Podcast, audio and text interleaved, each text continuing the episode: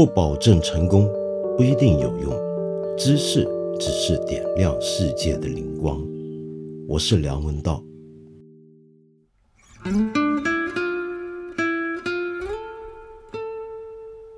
这个世界上真没有什么东西是永远不变的。举个简单的例子，曾经让我们国家人口控制上面非常有效的计划生育政策，我还记得几年前呢。很多媒体也报道跟批评过，有一些农村地方上面的计划生育政策的口号实在是太凶狠了，很不人道。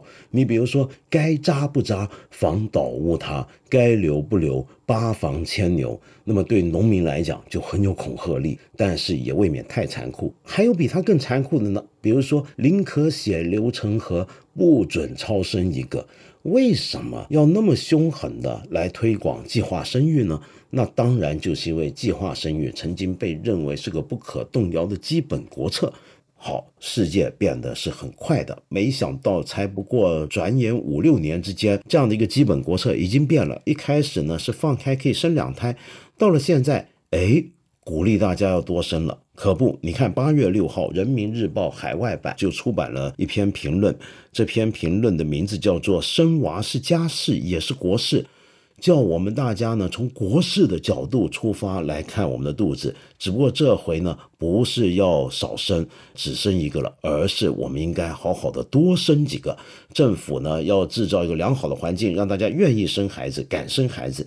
为什么大家不愿生、不敢生呢？理由很简单，你去看看你身边的朋友，特别是今天在大都市里面生活的中青年人，父母年纪都很大了，你要养他们。住在大城市里面，生活成本很高。没有房的要买房，买了房的要还房贷。然后你接下来呢，生活的周边的买这个买那个，一大堆开支，哪还有余力去生小孩养小孩呢？是不是？没错，我们从个人福祉出发，这么来考虑这个问题，然后决定不生或者至少少生，完全没有错。但问题是，这些问题到了最后加重起来，真的不会影响我们每一个个体吗？它绝对会影响的，就让我们参考我们的邻居日本身上发生的事吧。日本大概是全球发达经济体之中最早迈入高龄少子化社会的一个国家，也是第一个认为人口减少是他们国家面对的重大危机，要好好的推动政策去解决的这么一个国家。但是这么多届政府以来，他们能够成功的减缓人口减少吗？不能。为什么？我们给大家介绍一本书，这本书叫《未来年表》，它的作者叫和和雅思。和和雅思呢是日本三大报之一的产经新闻的评论委员，也是日本大正大学的客座教授，还做厚生劳动省等一些日本的中央政府部门的顾问。他专长就是人口政策，掌握了大量的第一手的资料和讯息。那么出版的这本《未来年表》。听起来这么讲好像很沉闷，谈人口问题。你要知道，这本书在二零一七年去年日本一上市之后，立刻卖出三十万册。以今天的日本书市来讲，是个超级畅销书。为什么？它基本上是个预言书的写法，也就从二零一七年开始，一年一年的数下去，到了哪一年？日本因为人口减少、高龄化会带来的那些问题，全部看下去都很吓人、很危言耸听。但是据说背后都是有坚实的基础的。那么到底有哪些问题呢？首先，我们要来谈一个人口学上的一对概念。这对概念，第一叫做总和生育率，简称总生育率；第二叫世代更替水平，听起来都很深奥。我们用这本书里面一个简单的例子解释给大家听，他们是什么意思？让我们假设现在有一对夫妻，他们生小孩，他们这一整代人，假设他们的人口是一张纸铺在桌上，假如这一代的夫妇们，他们生小孩都只生一个的话，那么到了下一代，人口就自然减少一半，就像这张纸对折了一半一样。那么如果他们的子女，也是只生一个小孩，那这张纸就再折一半。也就是说，到了他们孙子那一辈的时候，他们这个地方这张纸的人口就已经减少到只剩原来那一张纸的四分之一的面积了。总和生育率指的就是一个能生育的女子，她平均一个人生多少小孩。假如她只生一个小孩，就会出现刚才我们说的那个结果。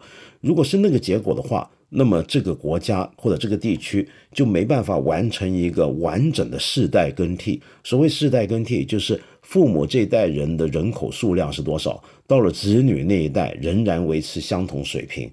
也就是说，如果大家只生一个小孩，那么下一代的人口就必然只是现在的，起码就只有一半，甚至是更少。那么是不是表示大家都生两个小孩那就好了呢？也不对，为什么呢？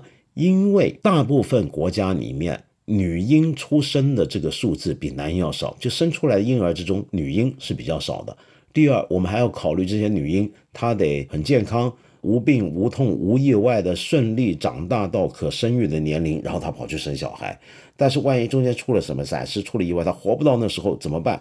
因此，人口学家的讲法是要完整的世代更替的话，一个女人呢，她应该至少生二点一个小孩才够保险。好，那么日本呢，在二零一五年的时候，它的这个总生育率就是一点四，对日本来讲就很可怕了。可怕在哪？我们看《未来年表》这本书吧。这本书里面就提到了，二零一七年的时候，日本首先成为一个老太太国家。其实大家要是去日本旅行，也都会注意到，为什么满街那么多老太太呢？因为他们的老伴死了。呃，女人呢要比男人长寿，那他们老伴死了，当然就只剩下他们这些独居老太太了。二零一八年，日本的国立大学将面临倒闭危机，这就是为什么呢？首先，日本现在私立大学，已经有百分之四十是招生不满。你想想看，小孩不够了，小孩数字减少了，那么按照原来人口规模建设的那些小学也就招生不足，所以是从小学开始倒闭，倒闭到中学，中学倒闭完了，终于现在轮到大学，而大学首先遭殃的是品质没那么好的私立大学，再来就终于到了国立大学。那假如大学招生不足又不想倒闭，那该怎么办？那就是要降低他们的收生水平，结果如何，可想而知。二零一九年的时候，日本会出现基础设施问题。这里所指的基础设施问题是这样的：因为日本很早迈入发达国家之林，所以它的公路、水电系统、铁路乃至于高铁网都铺得非常早。到了现在，已经到了该翻新、大规模维修的时候，谁来维修它们？年轻劳动力，但年轻劳动力缺乏，那怎么办？那就只好多加人力成本，吸引年轻人来修铁路、修马路、修水管。首先，日本的自来水事业，这个在日本是半公营、半私营的这种公司啊，目前就已经出事儿了。出事儿在哪呢？就是因为它的维修成本、翻新成本急剧的增长，越来越高。可是用水的人却减少。为什么用水人减少呢？因为人口减少了嘛。那尤其很多乡镇地区人口已经少到一个程度，就是他们交出来水费交的再多都负担不了这个维修成本。那么这时候呢，他们只有两个解决之道：第一就是把这个水费加到一个天价，那也许勉强应付得过去；要不怎么办？就停止供应自来水。也就是说，到了二零一九年，我们再去日本。很多农村地方，很多乡下地方，也许扭开水龙头就没有水出来了。你能想象那是日本吗？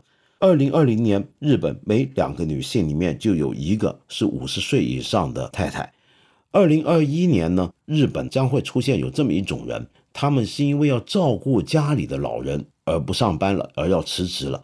过去很多女人呢，他们是会结婚生小孩，要回家带小孩。现在呢是这样的。一些男人也好，女子也好，因为他们实在没办法给爸爸妈妈找到阿姨、找到看护，也送不起他们上养老院，养老院的名额也不够，床位也不够，那于是只好自己不上班，回家照顾他们。那么到了二零二四年的时候，日本每三个人里面就有一个是六十五岁以上的高龄人士。你不要以为这三分之一的日本人以后就风流快活，享受退休生活，有养老、有保险、有福利。另外三分之二的人呢，做牛做马养他们。你错了，因为这六十五岁以上的这日本三分之一的国民啊，他们很多时候呢是老人家养老人家，比如说养跟自己同样老去的老伴，要照顾他们。更麻烦的是，他们的父母可能都已经八九十岁，却仍然健在。也就是以后会出现一大批六十几岁的儿子女儿在照顾八九十岁的爸爸跟妈妈，但是这个照顾也可能照顾不了太久，也没办法维持下去。因为到了二零二七年，日本的医疗系统可能就开始要崩溃了。其中一个最主要的问题出现在血库的存血量不够了。因为能够捐血的人啊，一般而言是十六岁到三十九岁的人捐血捐的最多。但这批人的人口下降了，老人的数字却增加了。那么以后谁来捐血呢？而用血啊，我们现在输血输出去的血液里面，其实有八成是用来医治癌症病人。有些癌症病人他吃药，他不能自己造血，或者用来医治心脏病，他们医治心脏病需要输血。那么到时候如果血液是用在这些地方增加，但是捐血量又不够的话，那么会不会出现很多外科手术要用血就不够了呢？到了二零三零年，日本的乡镇里面的很多的银行、百货公司、便利店也将会消失，主要就是年轻劳动力不够，人口也下降。唯一对我们中国年轻一代人而言听起来像是好消息的，大概就是这一条了。二零三三年，日本每三个住宅里面有一户是空的，也就是说，终于到了一个房子比人还多的地步了。那么苦于房价的我们听了是不是很爽呢？难怪很多人说要移民去日本了。但是，假如你移民去的这个国家是一个扭开水龙头没有水出，你出了意外没有血捐。然后满街都是老人，你住的乡下一点，街上没有商店跟任何的购物生活的这么一个国家的话，你觉得那是一种什么样的生活呢？你只以为这是日本才会有的问题吗？我给大家一个数字，刚才我们说过，二零一五年的时候，日本的总和生育率是一点四，那么根据这个数字推演下来的情况，就是刚才说的情况。二零一五年中国的表现又是怎么样呢？根据统计局当年的人口普查结果，我们的总生育率是一点零五，比具有一点四的日本其实还要低。那么大家想一想，刚才我们说的日本那些问题，会不会也在我们国家发生呢？这么说下来，大家可能以为我是要赞成人民日报那篇评论的讲法，鼓励大家呢要多生小孩。鼓励政府要多做些措施，让大家多生小孩，说不定再来一次逼大家生小孩的计划生育。不，这不是我的用意。我完全能够理解今天很多年轻人结了婚也不愿生小孩的苦衷。我们在大城市里面生活，工作压力很大，生活成本很高，我们还要养上一代父母，哪还有精力和能力来养育小孩呢？养一个就算不错。更何况你还要说养二点一个，那根本做不到，对不对？但是我们同时要考虑到这个人口减缓的杀伤力，这把刀最后要抹到我们每个人的脖子上面的。我们今天不生这么多小孩没问题，因为那是我个人的选择。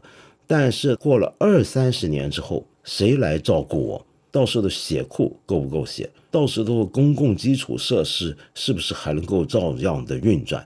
到时候，很多我们今天熟悉的种种的生活便利会不会完全崩塌不见？那么这些都跟我们今天这一整代人做出的选择是息息相关的。我讲这些不是为了要恐吓大家，要逼大家生小孩。而是要让大家了解到，今天无论我们做什么选择，这个选择都不容易，它背后都是非常沉重的一件事儿。而为什么全世界大部分国家在这个问题上面都没有良好的解决办法？那是因为一来，我们当然要尊重每个人的选择，但是我们诉诸每一个人考虑自己的福利而做出的选择，到了最后，集体造成的情况又是怎么样呢？这里面有一些根本的矛盾，恐怕是永远解决不了的了。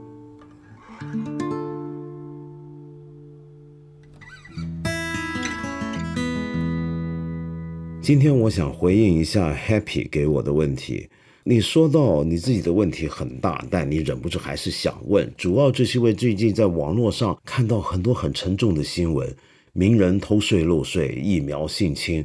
很多时候呢，我们会义愤填膺的评论，有些人就做一些事不关己的反面评论，到了最后可能没有个公道的结果出来，但是人们又很快的忘记了这些事儿，这种现象让你很愤怒、很无力。作为如此渺小平凡的一个你，到底能够在这些事上面爆发之后做些什么呢？怎么样才能够真正为社会变革进步出微不足道的一分力？你相信，如果每个人都觉得事不关己，选择沉默，最后屠刀一定会挥向自己。你说的太对了，就像我们今天讲的人口问题，这不是事不关己的问题，这到了最后就实实在在是会影响我们每一个人的问题，怎么办？坦白讲，在这个国家，很多时候我们公民想做些什么事儿是很困难的，我们不一定容易改变得了大局，但是至少我们醒觉，我们在自己有限的范围内去发出我们的声音。比如说，你可以学我这样子做一档节目啊，说不定将来你能取代我，做的要比我更好，影响更多的人，终于有一天能够汇聚社会上的共识，有没有这种可能呢？让我们保持这个希望。我们八分这个节目每星期三、每星期五都会在看理想 APP 和看理想微信公众号同步更新。欢迎你给我留言，提出你的问题或者建议。我们今天就先聊到这里了，下期节目再接着谈。